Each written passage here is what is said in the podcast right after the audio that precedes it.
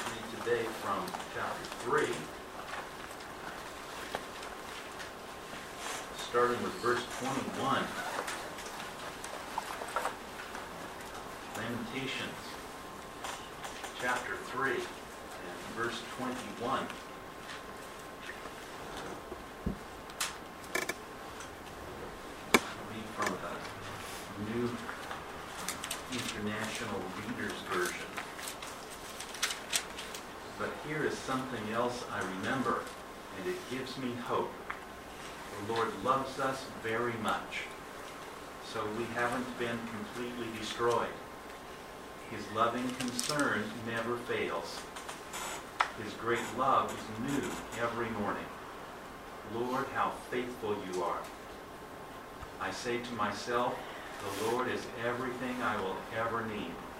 So I will put my hope in him. The Lord is good to those who put their hope in him. He is good to those who look to him. It is good when people wait quietly for the Lord to save them. It is good for a man to carry a heavy load of suffering while he is young. Let him sit alone and not say anything. The Lord has placed that load on him. Let him bury his face in the dust. There might still be hope for him. Let him turn his cheek toward those who would slap him. Let him be filled with shame. The Lord doesn't turn his back on people forever. He might bring suffering, but he will also show loving concern. How great his faithful love is. He doesn't want anyone. He doesn't want to bring pain or suffering to anyone. Every time people crush prisoners under their feet, the Lord knows all about it. When people refuse to give someone what they should, the Most High God knows it. When people don't treat someone fairly, the Lord knows it. Suppose people order something to happen. It won't happen unless the Lord has planned it. Troubles and good things alike come to people because the Most High God has commanded them to come a person who is still alive shouldn't blame God when God punishes them for their sins. Let's take a good look at the way we're living. Let's return to the Lord. Mr. Sasaki, is it okay if I ask you to read the Japanese? Yeah. Okay. You'll need like the English that's got it, so you can see that.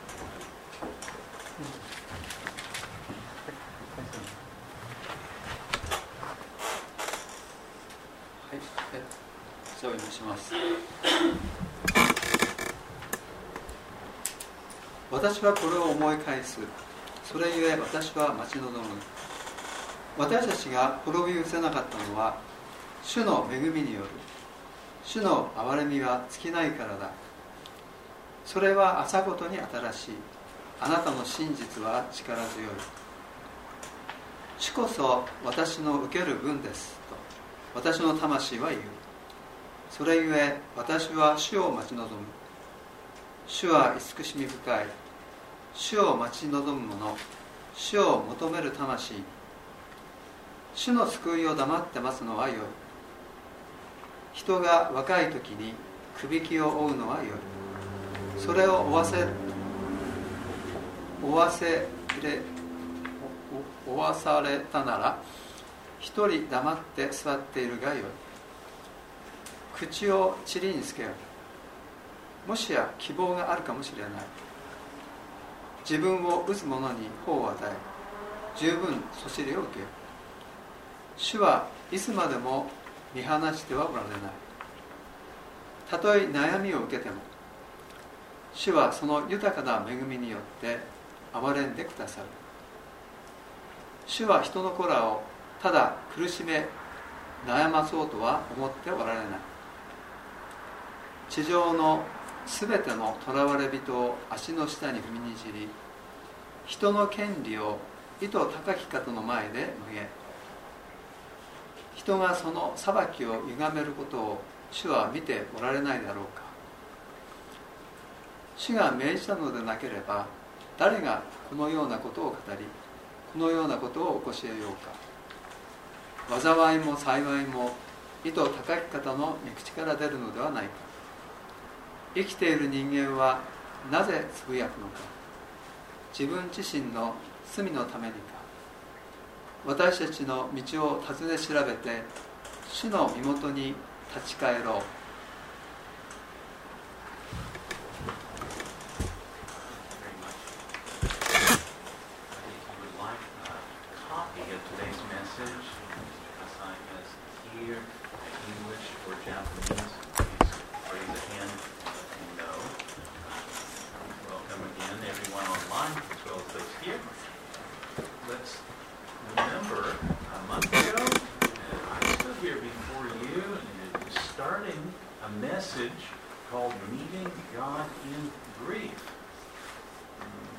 Days since then, our church family, in ways that I think none of us could expect, has learned through our own experience more and more what it means to meet God in grief and losing a precious member of our faith community here has tested us and tried us.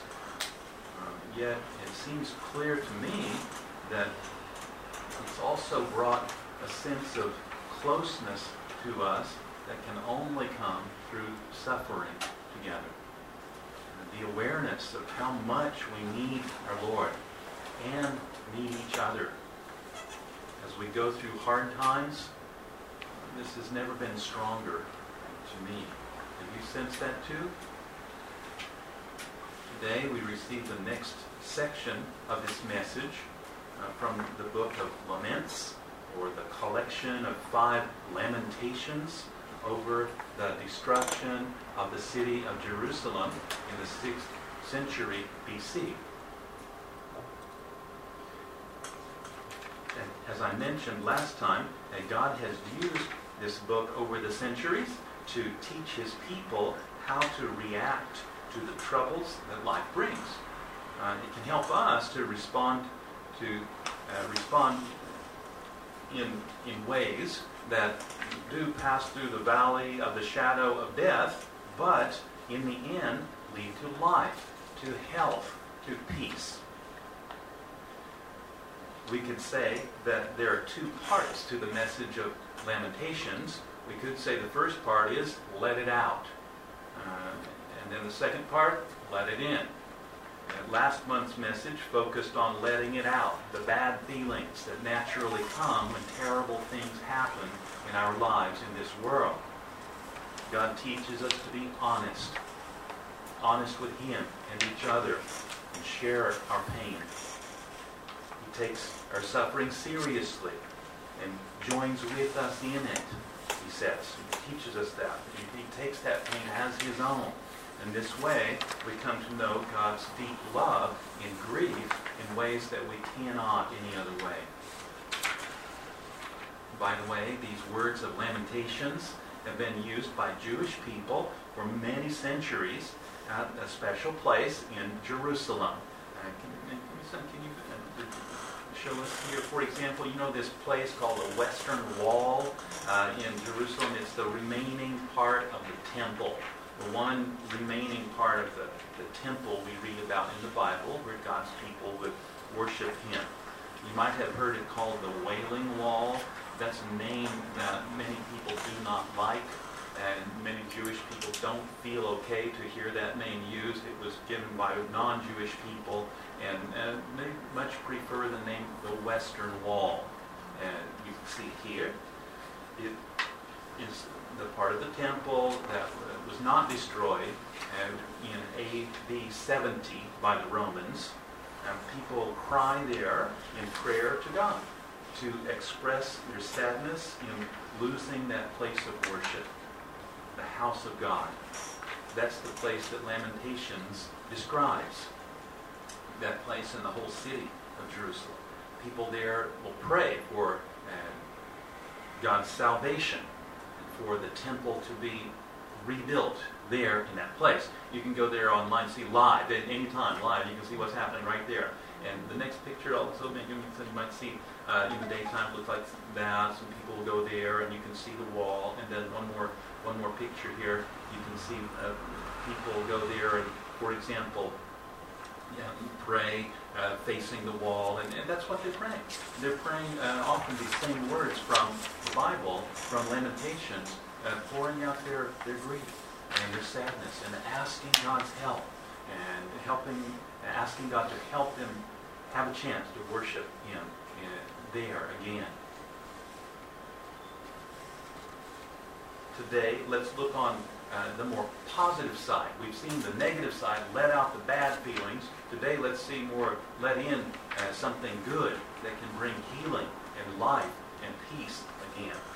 Once God has helped us to go far enough through the hard, painful process of expressing the pain that's there in our lives, in the right time, His time, He helps us to begin to receive again hope and courage that we need to keep moving ahead.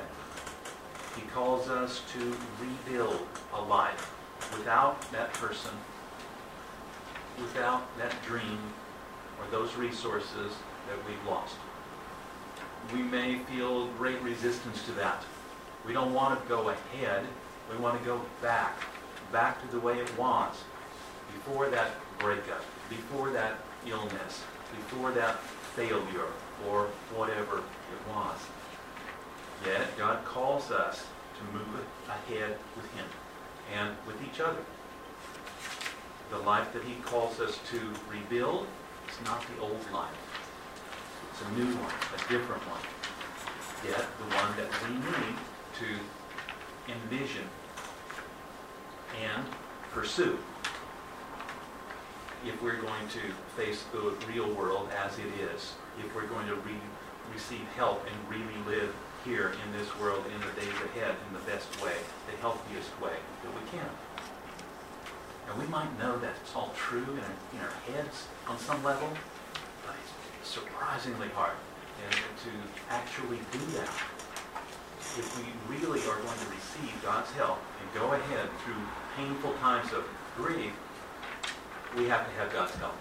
We have to have His help. Uh, what can make that possible? Actually, uh, the writer of Lamentations, probably Jeremiah, tells us what helps him. In verse 21, he says, This I call to mind, and therefore I have hope. In the end, we know the answer. He falls back on God's unchanging love for God to keep doing this forever, allowing nothing but bad stuff forever, that would go against God's basic character. That won't happen. He knows that on some level. We'll see that. But before we get to that part of the story, let's notice what he has just said. This I call to mind. Hmm. This I call to mind. In the struggle with grief and despair, he isn't finding hope in his circumstances they're bad, start to finish, it looks like. He's not finding hope in his own feelings. They're dark, and they aren't getting brighter. Just expressing those feelings alone doesn't seem to be enough. Denying how he feels, ignoring his emotions, trying to force them to be different, no, all, all these approaches will probably just make his troubles worse. But he does find one effective thing he can do, he says. With God's help, God's repeated help, he can change what he chooses to focus his mind on. So much has happened, he can't focus on all of it, he has a choice. He can call to mind nothing but the terrible things going on around him, or he can turn his thoughts to God, God's character, God's heart, who God is, his nature, his heart. When he sets his mind on God, the clouds begin to part. And he realizes that these clouds They're real, but they're not the whole picture. There has been a sun behind them, shining all along. It's still there. It always will be there.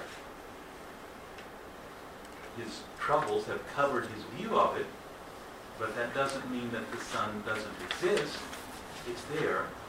His ability, uh, his lack of ability uh, to see God and feel the warmth of God's presence does not mean God is not there. He is. He always has been. He always will be. In that unchanging reality, the writer can plant his hope. Even now, even before the situation gets better, before he sees his life uh, taking a, a nicer turn, turning in the eyes of his heart toward God helps him to get a, a, sense of proportion as he looks at his trouble. Uh, it can seem like that trouble is the only thing in his life. That's everything. And it may feel like that trouble will never, never go away. Things will never get better. He may feel that way, but focusing on God helps him to get a better perspective, a better sense of proportion. This is bad, it's real, but it's not everything. He says in verse 22, because of the Lord's great love, we are not consumed. God has let some terrible things happen, but it could have been worse. He could have wiped us out altogether. And Almighty God could do that. But He hasn't. If He didn't love us, we wouldn't even be here. So the fact that we're here at all is a sign that God is holding out hope for us. We're not here in the first place because we put ourselves here, because we deserve to be here, or any other reason. Uh, our lives are a gift, start to finish. We live by grace, by God's mercy. We live by God's compassion. So, the author writes, His compassions never fail. They are new every morning. We may get the idea somehow from our, our cultures uh, that we have the right to constant pleasure. Something is wrong if we suffer. And someone should take the blame for it. But the Bible gives us a, a different view of the world. Uh, verse 39 asks, Why should the living complain when punished for their sins? After all, God did not want to punish his people, did not want to let this suffering come on Jerusalem. He tried for many, many years doing everything he could to avoid that. But eventually he saw it as necessary to uphold justice and to give his people a chance to change, a chance to repent, to change their hearts and see the damage that they had done in breaking their promise to him, breaking the covenant. And give them a chance to return to a right relationship with him. That's the same today. And whether the times are good or bad, we have no right to make demands on God, but we have every reason to give him thanks for the things he does, to praise him for the chance to be here in his world. Now, the writer speaks directly to God, changing the direction of his uh, speech. He confesses to God, Great is your faithfulness. Great is your faithfulness. And it may not be so clear what that faithfulness, that word, means. Uh, last week, Pastor Sasaki was telling us about faith, faithfulness, faith in Hebrews 1.11, the Bible says that's, that's being sure of what we hope for. It's being certain of what we do not see. Huh? In saying that God is faithful, uh, do we mean God can't see some things, but he hopes for them anyway? Uh, no, no, that's not really what the Bible's teaching about God. Faithfulness is probably closer in meaning to reliable, trustworthy, dependable. In other words, God keeps his promises. God keeps his promises. A faithful pet or friend or marriage partner uh, won't leave you and go away with someone else. People may be unfaithful. People may be uh, that way, but God will not. When we were singing that hymn recently, do you remember last month we were singing Great is Thy Faithfulness? What is it? Uh, mm, uh, makoto. Is that it? Yeah? yeah? Um, you may have noticed that the title, uh, and the word makoto in Japanese, the English version has faithfulness. Hmm? Makoto, faithfulness. Those sounded kind of different to me. So I went to BibleStudyTools.com and, and looked in the, the interlinear Bible. You, you want to try to use that, it's a good tool. And many of the word, words that are, are there are linked to a Bible dictionary. So I checked that Hebrew word that gets translated faithfulness in verse 23. And I was interested to see that the same word that sometimes is, is translated faithfulness is also sometimes translated truth. Truth. So I guess it's not really basically different uh, after all when you think about it. Do you remember that story of Moses in Exodus 17? He's leading the people of Israel and they're fighting against the Amalekites. And when Moses has his arms held up, the the Israelites win the battle, and when he gets tired and they, and they fall, they start losing the battle. And so uh, two people, uh, uh, Aaron and Hur, come and hold his arms up. And as long as his arms are high, then the, the Israelites win. You know that story? Well, that's the word. That, that same word comes in that story. Steady. Hold his arms steady. They don't fall down, and they're there. They're just there. And that's God. Steady faithful, reliable, always the same. And that's the same word, and that's the, that's the nature of God. When everything around us is falling apart, He's there, faithful. Thank you, God. Thank you, God, for staying with us in crazy times. Uh, stand strong beside us now, too, uh, today, tomorrow, every day. That's our prayer. Do you notice what's happening as the, the writer shares his feelings and his thoughts through these words? He's been talking to his readers, and it's not so clear who he thought they might be. Uh, maybe he didn't feel any need to limit his audience. He's been talking to the, to the readers, uh, maybe just as many as possible. Maybe that's what he had in, in mind. Um, pretty soon he's going to say, I say to myself, uh, the Lord is my portion. Okay, so he's talking to himself too. Uh, and now he's just turned his uh, voice to God and says, Great is your faithfulness. So, in this process of lamenting, at least three different directions he's speaking. There's a community process here. There's a community that's being formed and deepened through this process of grieving. By choosing not to keep his suffering private, he's letting God use it use it for something that can be of great help to people in grief today too. Keeping relationships, deepening relationships of support with the people around us and with himself. We need this in our times of grief too. That's one of the good things that our God is in the habit of raising up out of really bad situations. I think we've also uh, been experiencing it here at Open Door in the past few weeks especially. So I say thank you, Lord, for using bad times to teach us things we need to know.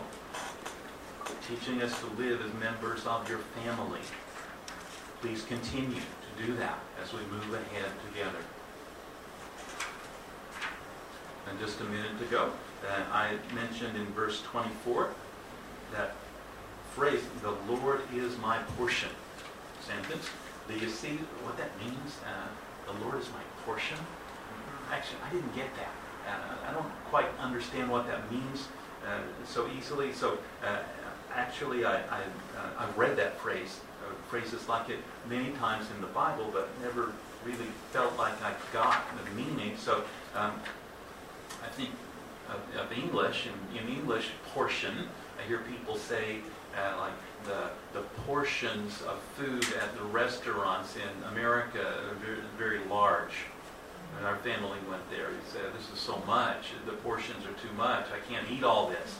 If I do eat it all, I'm going to be this big before soon, before long, and I, I won't be able to walk well. Uh, maybe I'll give this to my children and share it with them. Portions of food. So, um, hmm, is that what we're talking about? Eh, maybe, maybe not. I looked at the Japanese Bible, and in, in all three modern translations I saw said ukerubu.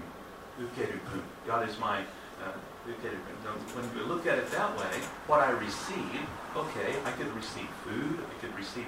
In the Bible, often when that word portion is used, it seems to be talking about land, about the, the territory, the land that God gives his people as a home. Uh, God is my home, and God is my provision. He knows I need things like a home, food, and but what I need is not just food, clothes, land, money. There's something more. God is what I need. He'll give me the food I need. He'll give me the clothes I need. But I need him most of all. So the Bible writers say, God is my portion, what I receive in life. And that's it. God's telling us we need him when trouble comes. And so he doesn't just offer us things. He doesn't just offer us money, food, and medicine, etc. Those are wonderful, but that's not enough. We need more. And God offers us himself.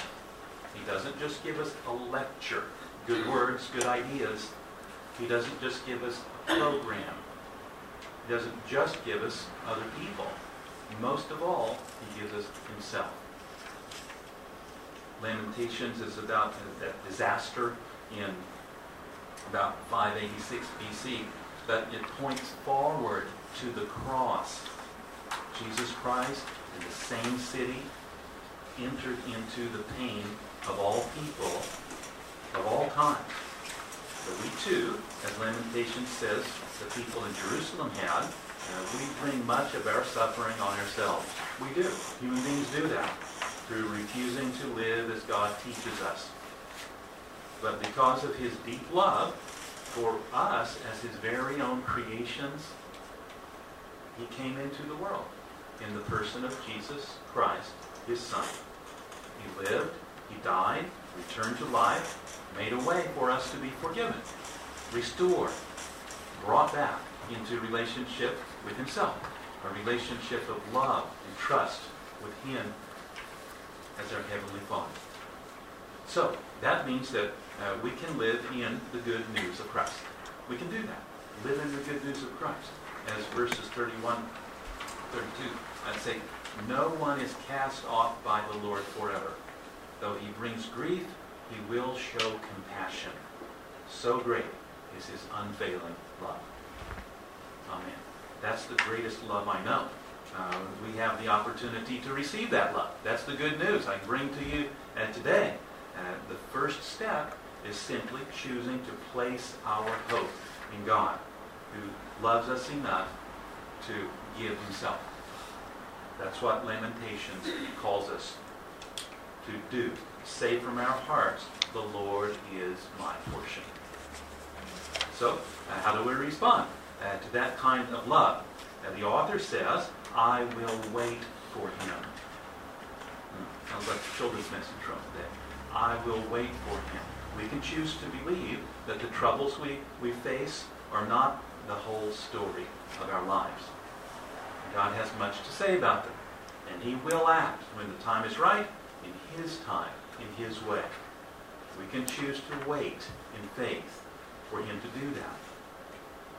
We receive the rich promise in verse 25, the Lord is good to those whose hope is in him, to the one who seeks him. So we can ask, uh, Father in heaven, I choose today to place my hope for tomorrow, this week, this problem, this need, all the days ahead in you. Help me and seek not only escape from trouble and a solution to my problems, more, help me to seek you because Jesus has promised, seek and you will find. But if I truly seek, I will find you. And so help me to do that day by day. The Lamentations tells us uh, let us examine our ways and test them, and let us return to the Lord. That's his command. Let's do that. Let's do that now in prayer. Lord, we pray to you today uh, as our Father of unchanging love. Your people across the years have known your heart and your character, even when they could not see your hand at work in the troubles around them. We join with them in trusting that in the end you will act in our lives according to your goodness, your truth, your beauty, and most of all, your forgiving, redeeming love. Today, through your word, you have told us again that even if everything else around us is falling apart, sooner or later, you will be moved to action by your deep kindness and care. Thank you for being that kind of God. We ask you in faith that when we are in trouble, you will lift us up, put us back on the path, and walk with us on it moment by moment until we reach our home with you in heaven one day. This is our prayer for each of us, for all those that we love, and all the people in your divided, broken, hurting world. In Christ Jesus' name.